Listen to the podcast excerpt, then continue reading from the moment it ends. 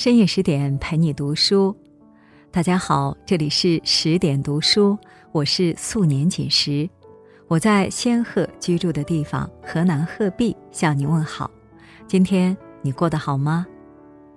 今天我要和大家分享的是罪与罚，一个女人最好的活法都在这两个字里。听完之后，请别忘了在文末点一个再看。下面我们一起来听。一百五十六年前，俄国文学巨匠陀思妥耶夫斯基的《罪与罚》问世，犹如一声惊雷，引爆文学界。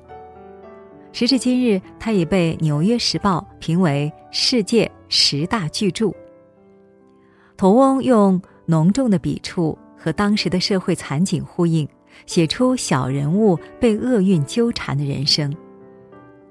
有人自我牺牲，出卖身体供养家人；有人自命不凡，在空想与现实间拉扯，沦为杀人犯。然而，在众多悲剧之中，一位女性却是例外，那就是杜尼亚。她曾惨遭困顿生活的暴击，深陷插足别人婚姻的流言，还识人不清，错付真心，但最终还是将自己。活成了一道光。这一切都得益于她的清醒。细究她的一生，我们会发现，身为女人，只有保持清醒，才能找到最好的活法。十九世纪的俄国风云变幻，混乱动荡，那时的底层人物大多如蝼蚁一般苟活在世上，就像杜尼亚一家。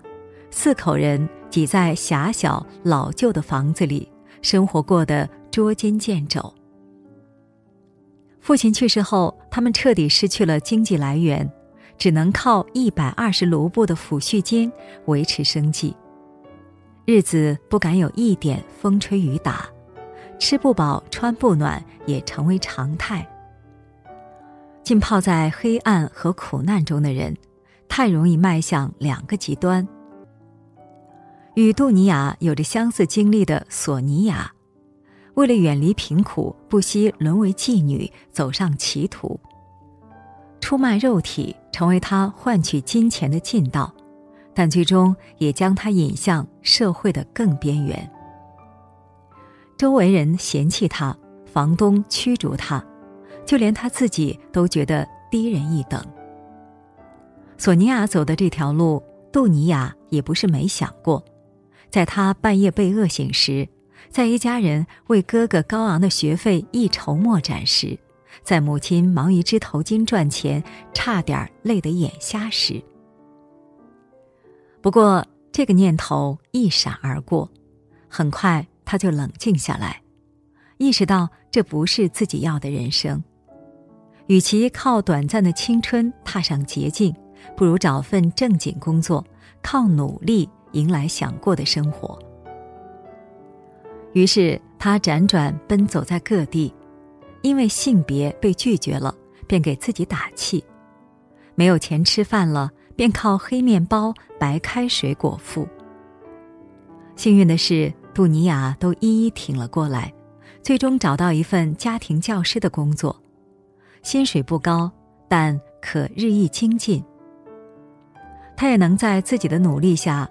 如愿补贴哥哥的学费，帮家里减轻负担。《风雨哈佛路》里有这样一句话：“人不是没有选择，你可以为自己找各种借口对生活低头，也可以迫使自己创造更好的生活。”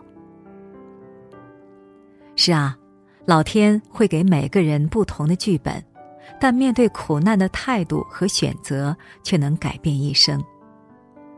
如同出身卑微的杜尼亚，他对自己的命运始终是清醒的。在苦难面前，他不愿自甘堕落，因为他明白，努力工作看似辛苦，却是跳出泥潭的基石。做人就该如此，当生活留下一个难题时，别对他的黑暗束手就擒，让清醒成为助推器。帮自己做出正确选择，尽力改写命运。英国作家狄更斯说：“情绪心态之健全，比一百种智慧更有力量。”可见，做人最大的智慧，便是能用平常心对待无常事。杜尼亚成为家庭教师后，虽然辛苦。但因每天都有新的收获而深感值得。直到阿尔卡吉的出现，让他陷入一场没来由的桃色风波。阿尔卡吉是当地的贵族，他聘请杜尼亚给孩子做家庭教师，既给他提供了不错的薪水，还在他急需用钱时预支大半年工资帮他应急。但这样的善举背后，是阿尔卡吉对杜尼亚的一场金钱诱惑，只为占有他。所幸头脑清醒的杜尼亚没有顺水推舟攀上高枝，只是还欠着预支的薪水，无法辞职，不得不暂且忍耐。一日，阿尔卡吉的妻子马尔法在花园散步时，无意听到丈夫对杜尼亚的轻浮言语。怒不可遏，瞬息间把一切都怪在杜尼亚的身上，上前便是一巴掌，并大骂他品行不端。委屈和怒火瞬间冲上杜尼亚的心头，但他飞速让自己冷静下来。哭闹不能解决问题，回击亦不能消除矛盾。他耐心的向马尔法解释。可惜被愤怒冲昏头脑的马尔法根本无法冷静，不顾暴雨便将他赶出门外。一夜之间，这件事人尽皆知，杜尼亚被认定为小三，名声尽毁。换作是旁人，被污蔑诋毁，可能早已口不择言或拳脚相加，但真正清醒的人都懂得，遇事不怒。不是忍气吞声，而是深知纷争之下没有绝对的赢家。所以在没有确凿的证据时，与其把自己困在流言里，把精力耗在反击上，不如静待时机，用事实回怼。杜尼亚没有等太久，马尔法在抽屉里看到杜尼亚曾写给丈夫的拒绝信，言辞激烈，拒绝之意。溢于其表。仆人也纷纷站出来为杜尼亚辩护，说明事实。马尔法才知道自己误会了他。回想起当初的那一巴掌，无辜的杜尼亚竟没有把怨气撒回来，愧疚难当。因此，他给杜尼亚道了歉，还对大家说出真相，为杜尼亚证明，帮他恢复了名誉。奥里森·马登说：“一个人不该做情绪的奴隶，不该使一切行动受制于自己的情绪，而应该反过来控制情绪。毕竟，越是情绪泛滥，越容易失去理智。处事清醒，懂得克制，才能避免为坏情绪买单。”自从杜尼亚的名声恢复后，爱情也循声而来。这个男人叫卢仁，是马尔法的远房表亲，也是一个老成的七品文官。在马尔法的撮合下，两人有了第一次见面。在杜尼亚的面前，卢仁注重礼仪教养，言行稳重，加之心肠不错，对自己也算贴心，便心生触动。几经交往，便到了谈婚论嫁的阶段。